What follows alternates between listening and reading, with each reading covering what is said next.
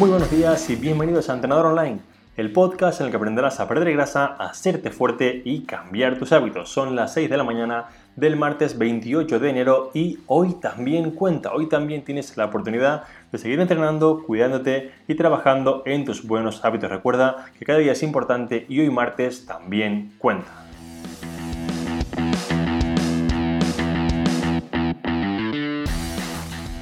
En el capítulo de esta mañana tenemos el honor de hablar con Griselda Herrero. Griselda es doctora en bioquímica, además de dietista nutricionista y autora de varios libros como Psiconutrición o Alimentación Saludable para Niños Geniales. En la entrevista hablaremos de la alimentación emocional y por qué muchas veces comemos en base a las emociones, en base a nuestros sentimientos.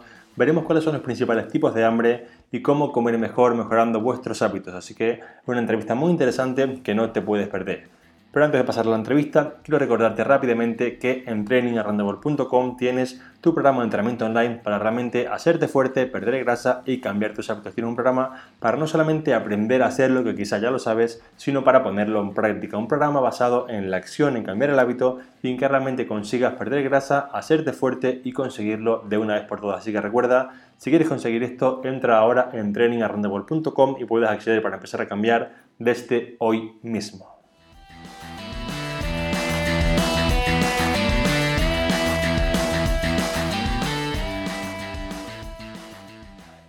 Vamos ahora sí con la entrevista. Quiero recomendarte desde ya que si puedes uses un papel y un boli, uses una aplicación de notas del teléfono para apuntar las ideas más importantes y que realmente te quede todo bien claro para poder ponerlas en práctica y mejorar desde hoy.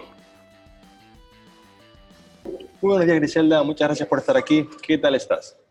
Muy bien, encantada de estar con vosotros. Perfecto, bueno, la verdad que hace tiempo que, quería traerte a este podcast porque la verdad que me, me encanta sobre todo tu realismo y capacidad crítica a la hora de divulgar, algo que no es nada fácil, y realmente la capacidad que tienes para hacer las cosas pues, como tan complejas como realmente es el tema de pues, comer para emociones, estas cosillas, de hacerlo realmente sencillo para que al final cale el mensaje a la persona, porque creo que muchas veces pecamos de, digamos, divulgar en base a nuestro ego, en base a mira todo lo que sé, y no ayudamos tanto a la persona. Entonces me parece que tú haces genial la parte de ayudar, y por eso pues quiero que estés aquí, así que muchas gracias por, por haber venido. Pues nada, gracias a ti por invitarme, gracias por tus palabras y bueno, que al final eh, esto es un trabajo en equipo muchas veces, ¿no? Que no solamente yo soy la cara visible, pero que hay mucha gente trabajando también que lo hace posible. Perfecto, me vamos con la entrevista ya para empezar a ayudar a, más personas. Bien, eh, sabemos que, que, en muchas ocasiones, Griselda, empezamos a comer o digamos a comer un poquito peor en situaciones de estrés, digamos, ansiedad, soledad, aburrimiento digamos que esto pues acaba derivando en lo que tú has denominado la alimentación emocional cíclica. Entonces, me parece un tema muy interesante. Si podrías comentarnos un poco más sobre esto, explicarlo un poco para que se entienda un poquito mejor. Bueno, pues básicamente eh, se trata de que entramos, igual que se generan muchos ciclos, nuestro cuerpo funciona a través de ciclos, ¿no? el ritmo circadiano o los ciclos pues, menstruales, por ejemplo, pues es muy fácil entrar en otro tipo, en otro tipo de ciclos, como puede ser el de la alimentación emocional tenemos que partir de la base de que seamos conscientes de que todos tenemos alimentación, o sea, todos comemos por emoción en algún momento, ¿no? En, todos hay una parte de alimentación emocional. El problema viene cuando se entra en ese ciclo, ¿no? En, ese, en, esa rueda de la que luego es muy difícil salir. Y esto se produce cuando ese comer emocional genera un malestar o bien altera nuestras rutinas o nuestra vida o mm, nuestro, nuestro comportamiento pues por ejemplo, que yo deje de salir eh, porque me dé miedo comer más o menos, em, que deje de tener ciertas relaciones sociales, que no quiera comer delante de alguien, ¿no? Todo eso pues va a alterar al final mi manera de relacionarme con la comida y con mi entorno. Y esos factores van a generar un malestar, culpabilidad, frustración, etcétera, etcétera. ¿Qué ocurre? Que eso hace que se entre en ese ciclo. O sea, yo tengo una emoción que me lleva a comer, ¿vale? Hasta ahí bien, podría pararse ahí y ya está. Pero si ese comer o esa forma en la que yo como me genera otra emoción que me produce malestar o que no soy capaz de gestionar, en la mayor parte de las veces eso me va a volver a llevar a comer, a comer en la mayor parte de los casos mal. Con lo cual entramos en ese ciclo, ¿no? Claro, sí, al final tiene, tiene todo el sentido y, justamente como, como tú bien dices, creo que está muy bien que lo aclares, que todos comemos por emociones, eh, creo que todos lo hacemos, pero sí que habría que diferenciar cuando esas emociones derivan en un comportamiento, digamos, menos adecuado o una, un tipo de sentimiento menos adecuado, o cuando realmente pues es algo porque, mira, pues me apetece comerme un chocolate, me lo como y, ya está, y sé que no tiene ningún, digamos, segundo mensaje que me hace frustrarme, sentirme mal, todas estas cosillas. Y lo identifico, sé, sé, lo que está pasando, soy yo la que lo decide, eso es muy importante porque muchas veces el comer emocional tiene un, factor eh, de decisión externo, ¿no? O sea, es como que la comida decide por mí, no soy yo la que decide eh, lo, que, lo que va a comer. Entonces, ahí también podemos identificar si estamos ante una situación de comer emocional normal que nos puede pasar a todos, ¿no? Pues todos nos hemos comido alguna vez algo no por hambre, sino porque queríamos comérnoslo y punto o porque estábamos más felices o más tristes o más contentos o más decaídos y ya está, pero no ha trascendido más allá. Eh, eh, yo creo que ese es el punto más importante para, para poderlo diferenciar. Perfecto, muy bien explicado. Has comentado ahora mismo que muchas veces digamos que comemos incluso pues sin hambre o similar y quería que, que digamos fuese un poquito más profundo sobre esto, sobre los tipos de hambre, es decir, ¿cuándo, cómo podemos saber, cómo puede saber una persona cuando realmente pues lo que tiene es hambre para comer, cuando por ejemplo es algún tipo de hambre emocional, social o similar, para que pues, realmente pueda identificarlo mejor. Vale, bueno, sobre los tipos de hambre podríamos hablar de como dos grupos distintos, ¿no? Por un lado tenemos la clasificación que hizo Jan Chosen en su libro Comer Atentos, eh, que diferencia entre siete tipos de hambre. Es como un poco identificar por qué me está entrando el hambre, ¿no? O a qué asocio ese hambre. Pero yo eh, prefiero dividirlo como en dos grandes grupos, que es el hambre fisiológica, ¿vale? Que se llama también real, pero aquí es importante eh, y hacer hincapié en que real es toda, ¿vale? Es decir, el hambre emocional también es real, lo que pasa es que atiende a otra causa. Entonces lo dividiríamos en hambre fisiológica y hambre emocional o hedónica o, mm, bueno, se puede llamar de muchas maneras, pero no, o no fisiológica. Nosotros tenemos hambre fisiológica, es decir, ese hambre que se produce por una necesidad vital de nuestro organismo, es decir, el cuerpo necesita energía y nutrientes, se desencadena un mecanismo a nivel cerebral en el que se aumentan unas hormonas, unas hormonas que se llaman las hormonas del hambre, ¿vale? Hay, eh, algunas más importantes, pero hay muchísimas implicadas, ¿vale? Esto es una ruta compleja. ¿Eso qué hace? Que a, nosotros nos entre la sensación de estómago vacío, ¿eh? necesito comer. Entonces recurrimos a comida. Normalmente cuando se produce este hambre suele ser gradual, es decir, de repente a mí no me entra un hambre voraz y necesito comer ya, ya, sino que pues voy notando que cada vez tengo un poquito más de hambre, soy capaz de esperar. En general se suelen hacer elecciones más adecuadas o más saludables porque mm, hacen referencia a unas necesidades energéticas concretas. Eh, soy capaz de decir, bueno, me queda media hora, me espero, ¿vale? No, me entra la prisa brutal. nunca hay un sentimiento de por medio habitualmente, ¿no? Ni de culpa, ni de malestar, ni de preocupación, ni de obsesión. Simplemente se come y ya está, se come para nutrirse, ¿vale? Esa sería un poco la definición. El otro tipo de hambre, que es el que llamamos hambre emocional, se siente como real, es decir, hay personas que reflejan la sensación de hambre real en el mm. estómago, pero viene causada por eh, no por una necesidad fisiológica, sino por una necesidad emocional. Es decir, se come para cubrir o para gestionar una emoción que no sabemos gestionar de otra forma. Entonces, normalmente suele aparecer de forma repentina, ¿vale? O sea, de repente quiero comer y quiero comer ya y además quiero comer determinada cosa, que en general no suele ser saludable, porque suele, estar relacionado pues, con apetencia, ¿no? Alimentos muy palatables, etcétera, etcétera. ¿Por qué? Porque está asociado Em, a, una serie de conductas o de recuerdos que hemos ido aprendiendo a lo largo de nuestra vida. Entonces, nuestro cerebro ha establecido una serie de asociaciones entre que si como determinadas cosas me voy a sentir o creo que me voy a sentir mejor. Entonces, recurre cuando nos entra ese tipo de hambre, recurrimos a ese tipo de, a ese grupo de alimentos o de productos. ¿Qué ocurre? Además, que aparte de que no soy capaz de esperar, de que tengo que comer ya, de que como de forma menos controlada y no entendiendo como un control eh, externo, sino como un descontrol, más bien, ¿vale? O sea, soy capaz de comer muchísima más cantidad en muchísimo menos tiempo, puedo comer más rápido, o sea, no tengo conciencia real de lo que estoy comiendo.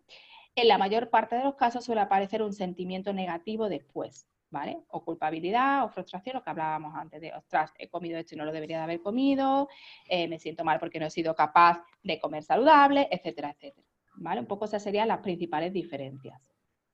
Vale, perfecto. Has comentado una cosa muy buena y es que has dicho que realmente pues nuestro cerebro adquirió el patrón de recompensa de cuando sentía, digamos, sentía la señal y el hábito para obtener la recompensa era comer esta comida pues hiperpalatable como generalmente suele ser pues un bollito, un chocolate, etcétera. Entonces, me parece algo genial que, digamos que enseñemos a las personas a identificar lo que es la señal, el hábito y el patrón de recompensa, que al final todos funcionamos por esta serie de hábitos. Y, me gustaría que comentases un poco, ¿vale? Que lo he visto varias veces en, tu Instagram. Eh, básicamente, sé que es algo muy complejo, pero ¿cuáles serían un poco los tres factores más importantes en el cambio del hábito? En el cambio de un hábito, sobre todo en este caso por nutricional, es algo muy complejo y sé que atiende a pues, muchas variantes, pero si pudieses dar un poco una idea muy sencilla de cuáles son los tres factores más importantes para, para conseguir, digamos, cambiar un hábito así de manera sencilla, que, que, que sé de, de primera mano que no es tan sencillo. vale, mira, pues te voy a hacer un apunte a una cosa que has comentado de lo de transgredir las señales, o sea, enseñar a la gente a identificar cuándo está ocurriendo esto. Yo creo que es más importante, mm, más que enseñarle a identificar cuando hay un hambre emocional o cuando hay un comer emocional, que sí, lo que es muy importante es no llevar a la gente a ese comer emocional. Es decir, nosotros cuando nacemos, nacemos eh, con un instinto de supervivencia y con unos mecanismos muy bien definidos de identificación del hambre y de la saciedad. Si nosotros no influyéramos nunca sobre esos mecanismos, no tendríamos este problema.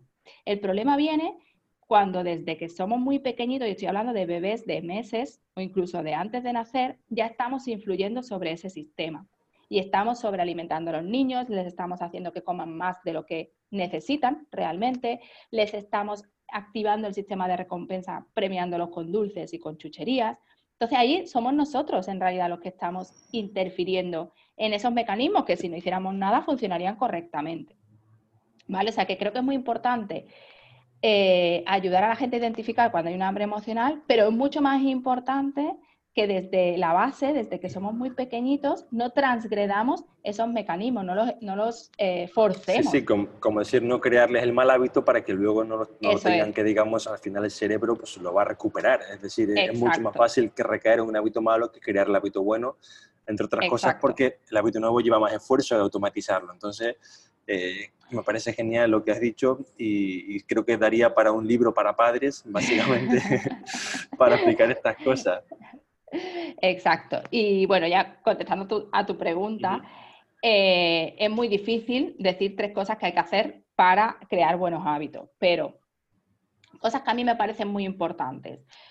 Una, tener claro lo que uno quiere, o sea, saber lo que es la salud, tener claro qué perjuicios puede tener eh, una mala alimentación o una mala actividad física o falta de actividad física o un mal descanso, todos esos factores. Es decir, saber que la gente se informe y, intente saber qué cosas le van a beneficiar a largo plazo, porque estamos hablando de un concepto, un hábito saludable, ¿no? Estamos hablando de un concepto que no es a corto plazo, es a largo plazo. Es decir, yo hoy me como una manzana y no voy a estar hoy más saludable.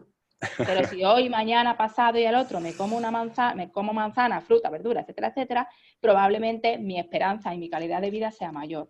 Esto es una cosa que, que yo creo que la gente no entiende. La gente piensa que por comerse hoy un donut no se va a morir, no se va a morir. O sea, si yo hoy me como el donut también, no voy a caer, caer redonda al suelo de un infarto. Pero si yo me como donuts todos los días, probablemente mi riesgo, bueno, probablemente no, el riesgo de sufrir una patología asociada a mala alimentación es mucho mayor. Entonces, esa conciencia es algo muy importante que tenemos que tener claro. Y mientras la sociedad no la tenga clara, es muy difícil hacer un cambio de hábito. ¿Por qué? Porque para hacer un cambio yo necesito sacrificar o modificar ciertas cosas de mi patrón, de mi conducta, de mis hábitos diarios.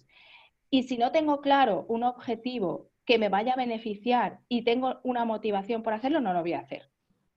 ¿Vale? Entonces, creo que a nivel social, como personas individuales, tenemos la obligación de ser conscientes de lo que implica la salud para nosotros, porque mm, vivimos en una sociedad, es decir, que yo esté mejor o peor no solo me afecta a mí, afecta a mi familia, afecta a mi trabajo, afecta a, a la sociedad en general, ¿no?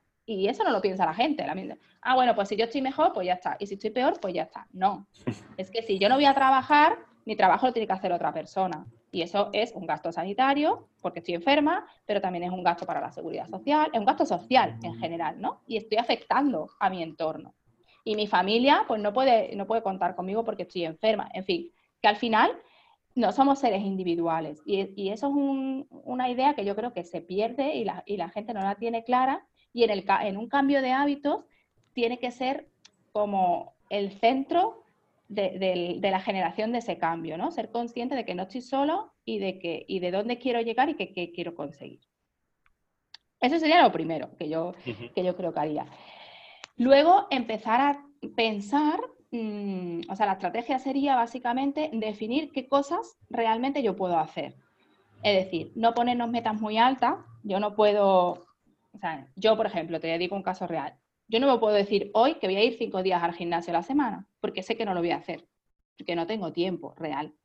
Y, y yo soy la primera que luego habla de la organización y de la gestión del tiempo y todo eso, pero sé que en mi caso actual es inviable que yo vaya cinco días a hacer deporte a la semana. Bien, pues si yo tengo claro eso, no me puedo decir que mi meta o mi propósito de 2020 va a ser ir cinco veces al gimnasio a la semana, porque no lo voy a cumplir. Entonces, cuando uno Mm, se propone hacer un cambio de un hábito solo, tiene que ser súper realista y tiene que adaptarlo a su entorno y empezar paso a paso. ¿Vale? Esa sería la tercera. Es decir, el primero sería tener conciencia de que vivimos en una sociedad y de que todo lo que hagamos nos afecta a nosotros y a los demás. El segundo sería tener el objetivo muy claro, es decir, definir qué quiero hacer y que sea un objetivo súper realista. Si es una vez a la semana, pues una vez a la semana. Eso va a ser mejor que nada. Si solo sé que voy a conseguir comerme una fruta al día y no tres, pues mejor, mejor que cero. Una, eh, vamos a empezar por ahí, ¿vale? O sea, ponernos objetivos pequeñitos y realistas, que seamos capaces de cumplir. Y luego, el tercero sería que todos los cambios que nos propongamos tienen que ser progresivos y hacerlos poco a poco. Es decir, si yo empiezo diciendo una fruta al día, pues cuando ya lleve un tiempo que yo ya me haya adaptado y que yo lo haga de forma automática, entonces puedo subir de escalón. Entonces puedo decir, vale, pues ahora voy a tomar dos frutas al día, porque ya sé que una la estoy tomando y no me cuesta trabajo. Entonces ahora subo a dos. Pero lo que no puedo decir es el 1 de enero es, voy a ir días al gimnasio, voy a comer fruta y verdura todos los días, voy a dormir ocho horas, voy a jugar con mi hijo cuatro veces a la semana. No podemos hacerlo todo a la vez, porque entonces estamos destinados al fracaso y no va a haber un cambio de hábitos real. Y luego, por supuesto, dependiendo del cambio de hábitos que queramos hacer, pues muchas veces es necesario ponernos en manos de profesionales que nos ayuden, que para eso están o estamos. Sí, sí, yo con estas cosas siempre digo que al final tienes la opción de, pagar con tiempo o con dinero. Entonces, si quieres pagar con tiempo, pues la escalera es mucho más compleja. Has comentado una cosa que, que, me parece genial y es que es verdad que la mayoría de personas no es consciente, digamos, tienen una mentalidad cortoplacista y al final buscan un poco la gratificación inmediata. Es decir, pues me apetece una minuto ahora, me lo como y ya está. Y justamente pasa mucho te has comentado que, bueno, pero es que solamente por comerme hoy una manzana no voy a perder grasa, con lo cual pues no me la como. Y, la gente no sabe que esto a largo plazo. No sé si conoces el libro de James Clear, el de Hábitos Atómicos, pero él, él menciona mucho una frase que dice, cada acción que haces te acerca o te aleja de tu objetivo. Entonces puede parecer una chorrada, pero en realidad, es decir, cada día lo que vas haciendo te acerca a lo que quieres ser, digamos, una persona más saludable o menos. Y me parece muy importante hacerlo porque realmente tenemos que entender que al final, tanto la creación de un hábito o similar, al final hay como una fase de iceberg, que es una fase sumergida en la que tú vas comiendo la manzana, la manzana, la manzana, y después de un mes ves que de repente pues has conseguido mejorar todas estas cosas y se va automatizando. Pero al principio, comer una manzana no da nada de gratificación, al contrario, digamos que molesta un poco porque antes en su lugar te comías un donut, que obviamente pues está mucho más rico. Eso me parece es algo que, muy buena apreciación. Que tenemos que tener muy claro y que yo le digo siempre a los pacientes el primer día que vienen a informarse, ya ni siquiera si están trabajando con nosotros. yo siempre les digo que un cambio de hábitos es algo difícil, o sea, que esto no es, ah, venga, voy a cambiar tal cosa y ya está, y mañana ocurre. No, es difícil, necesita un trabajo, necesita un esfuerzo, necesita una dedicación, necesita paciencia, necesita motivación. O sea, que no es algo súper sencillo. Entonces, la gente cree que es muy fácil cambiar un hábito, pero no lo es. Y si alguien te dice que vas a cambiar un hábito súper fácil, sin hacer nada y sin esfuerzo y en una semana, te está engañando. Sí, sí, completamente bastante complejo. Y justamente con eso la estadística, ¿vale? Porque la, la, he buscado bastante, suele ser que las personas, sobre todo con los hábitos más grandes como el alcoholismo o similar, se tardan en cambiar unos, digamos que la gente fracasa siete veces antes de conseguirlo. Digamos que lo que se, lo que se ve en los estudios es que las personas cada vez que van fracasando aprenden por qué fracasaron y aprenden para la siguiente vez no cometerlo de nuevo y poder salir un poco adelante. Entonces es muy importante que lo comentes porque es verdad que no, no es tan sencillo. Y a mí, hablando del fracaso, también es muy importante cuando en un proceso de cambio, para, para que se cumpla lo que tú estás diciendo, que cuando uno lo hace, o sea, tenemos que tener claro que durante un proceso de cambio nos vamos a caer muchas veces y nos vamos a equivocar, pero eso es parte del proceso. O sea, la gente cree que cuando hace algo mal es que ya lo ha tirado todo por la borda, mm, se va a tomar viento su propósito y ya lo abandona. Y no, esa caída, esa, eh, ese error es parte del proceso y tiene que acompañarnos y es necesario para aprender qué estoy haciendo mal. Cuando tú te equivocas, tú lo que te tienes que preguntar es, vale, ¿qué he hecho mal? ¿Y cómo lo podría mejorar? Si me vuelve a pasar, ¿qué hago? Y eso es parte del aprendizaje. Y yo siempre le digo a los pacientes que cuando todo va bien, no necesitan venir a consulta. Si lo han hecho bien y está todo perfecto, ¿en qué le puedo ayudar yo? Yo le puedo ayudar cuando hay una dificultad, cuando se han tropezado, cuando no saben levantarse, ahí es donde yo le puedo ayudar. Y la gente lo hace al revés. La gente viene a consulta para, decirte que lo ha hecho muy bien y que fíjate qué guay. Pero que cuando lo hacen mal, te llaman y te dicen, mira, que es que no puedo ir porque no he hecho nada de lo que me has dicho. No, si no has hecho nada, tendrás que venir a ver qué ha pasado y por qué no lo has hecho. Entonces, a eso hay que darle una vuelta también. Sí, sí, sí, sí, muy de acuerdo con esa mentalidad un poco como a veces de todo o nada. Y yo para estas cosas, porque al final todos, aunque digamos que nosotros divulguemos con esto, también todos caemos muchas veces en este tipo de, acciones en cualquier otro ámbito de nuestra vida. A lo mejor no en el, del deporte, porque ya lo conocemos, pero sí que en otro. Y hay, hay una frase de un coach americano que me gusta mucho que siempre dice, stay on course, mantente en el camino ha suspendido un examen de matemáticas, vete al día siguiente a la clase. Es decir, no te voy a, asegurar que vayas a aprobar, pero estoy seguro que si no vas más a clase vas a suspender al 100%. Entonces, mantente en el camino, sigue poco a poco y verás que lo, vas consiguiendo. Perfecto, Griselda, vamos con, con la última preguntilla, ¿vale? Esto es un poco más de cara a los profesionales que, pues, que digamos que todos pues, intentamos eh, mejorar y ayudarnos entre todos. ¿Cuáles son los, los errores más frecuentes que, que, tú ves que se cometen al divulgar en redes sociales y cómo mejorarlo? Sobre todo pues, cuando vemos muchos mensajes que buscan el, digamos, el, al final es también la gratificación inmediata. Cuando buscas ese like rápido, no dejamos de ser un hábito en el que buscas aprobación, en cierto modo, a través de la gratificación inmediata. Entonces, ¿cómo, cómo podríamos mejorar todo esto? Pues mira, es una pregunta muy difícil, porque casi más que la anterior, porque, a ver, la, para mí la divulgación es un acto eh, de generosidad en el que tú dedicas tu tiempo, tus conocimientos, o sea, que la gente se cree que los conocimientos se adquieren por ciencia infusa, ¿no? y, los, conocimientos se tienen porque uno dedica tiempo a leer, a estudiar, eh, a analizar, a trabajar, etcétera, etcétera. tiempo y dinero. Tiempo y dinero, pero sobre todo tiempo, que para mí es lo más valioso del mundo. Entonces, eh, es una, te decía que es un acto de generosidad porque tú estás dedicando tus conocimientos y tu tiempo a dar información a los demás, ¿vale? Entonces, por un lado, creo que el que te está leyendo o el que te está viendo o te está escuchando, tiene que tener eso en cuenta, porque yo considero que hoy en día se está perdiendo mucho, no quiero decir respeto porque no, no creo que sea un respeto, pero la educación en las personas que divulgan. Es decir, es muy fácil estar sentado en el sofá con el móvil y decir, ay, mira lo que ha dicho este, pues no me gusta, o sí me gusta, o lo critico o lo alabo, ¿vale? Pero estamos perdiendo, creo que un error que cometemos los que intentamos divulgar, es que se está perdiendo el espíritu crítico.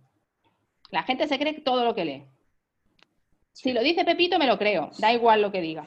No, si lo digo yo, o si lo dice Pepito o lo dice Menganito, no da igual lo que diga. Tú tendrás que contrastar, que leer otras cosas y formar tu propio criterio. El divulgar para mí no es crear sentencias, sino es trasladar información que hay para que el que me está escuchando saque sus propias conclusiones. Y creo que eso es lo más difícil, conseguir que la persona que está al otro lado sea capaz de sacar sus propias conclusiones con la información que tú le das o y que le dan los demás. Entonces ahí hay un problema y es que hoy en día es muy fácil acceder a la información. Eso es bueno, pero tiene una pega importante, que no hay un filtro. Claro. Entonces, se accede a todo tipo de información. Se accede a la famosa que ha hecho la dieta que escuchaba ayer, ¿no? En un programa de televisión, que era la orinoterapia. Pues se accede a esa información, igual que se accede pues, a la información de los últimos artículos publicados en PubMed, en las revistas de más impacto del, eh, del mundo. Y si la gente no sabe tener criterio y no sabe diferenciar dónde está la información más buena y más mala, que no es fácil a todo esto, pues tenemos un problema, porque si a eso le unimos lo que tú comentabas de que la gente busca el resultado rápido, de que no quiere el esfuerzo, ¿con qué se queda la gente? Con la información que le interesa. ¿Y qué es lo que le interesa? Lo que no requiere esfuerzo y lo que es rápido. O sea, tomarme un zumo, tomarme un batido, beberme la orina, lo que sea. Sí, sí, Entonces, creo que hay un problema muy importante a la hora de, no de divulgar, porque creo que se divulga bastante bien y hay muchos divulgadores muy buenos en España, muy buenos, y gente que divulga que no tiene redes sociales y que divulga en otros ámbitos y lo hace maravillosamente bien y muchísimo mejor que muchos eh, influencers, ¿no? que se llaman ahora.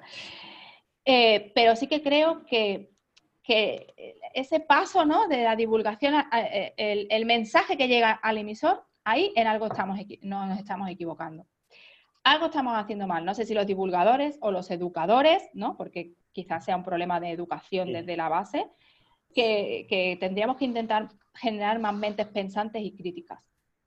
Sí, yo justamente me quedo con, ese último mensaje de que tenemos que hacer que la gente sea más crítica, porque sí que te das cuenta de que la gente va como de, a la gente le gustan los extremos, le gustan las ideas que no las hacen pensar, yo pues hago este método porque no me hace pensar en qué puedo comer, en qué no, sino me cierro un método y punto y, eso hace que es verdad que por más que la gente esté más contenta, le quitamos capacidad crítica y capacidad de que sean conscientes de qué hacer de la manera más correcta. Entonces, eh, sobre todo creo que tendríamos que intentar trabajar en esa, en esa base, en la base de que las personas pues tengan más capacidad crítica. Y no medir y no medir los conocimientos de una persona o las capacidades o las habilidades por los seguidores que tenga, por favor. Sí, no, bueno. Porque es que yo ya me estoy encontrando mm, currículums que me llegan donde se ponen los seguidores que tienen. O sea, vamos a ver. Mm, yo, da igual que tenga un seguidor o que tenga dos millones de seguidores, tengo el mismo currículum. Y soy la misma persona y tengo los mismos conocimientos. No se puede medir la validez de lo que dice una persona por el número de seguidores que tenga. Y esto es un error en el que se está incurriendo. Entonces creo que eso es importante eh, por, lo menos cuestionarlo, ¿no? Y por lo menos pensar, oye, vale, tú puedes tener muchos seguidores, pero a lo mejor tienes muchos seguidores porque hablas muy bien, o porque eres famoso, o porque, yo qué sé, o porque enseñas tu cuerpo, yo qué sé, ¿no? Por millones de factores. Pero eso no equivale a que tú, tu mensaje sea mejor o peor, ¿vale?